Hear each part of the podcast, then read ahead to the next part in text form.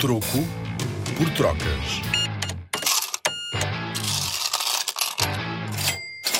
O dinheiro trocado para miúdos.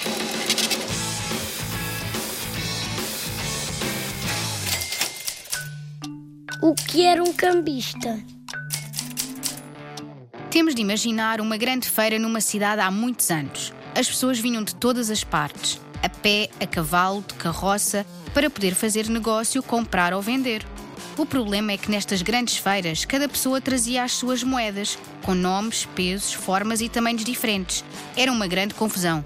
Nesta situação, para as pessoas poderem fazer negócio uns com os outros, era preciso a ajuda do cambista, que muitas vezes era o ourives da cidade. Regra geral, acontecia desta forma.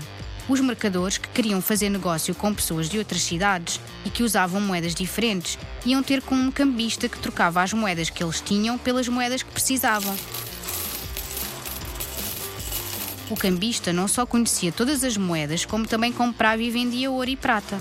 Um dia, se fores viajar para outro país que não usa o euro, também tu terás de cambiar o teu dinheiro. Com a Rádio ZigZag e o Museu do Dinheiro, vem ouvir dinheiro como nunca o viste.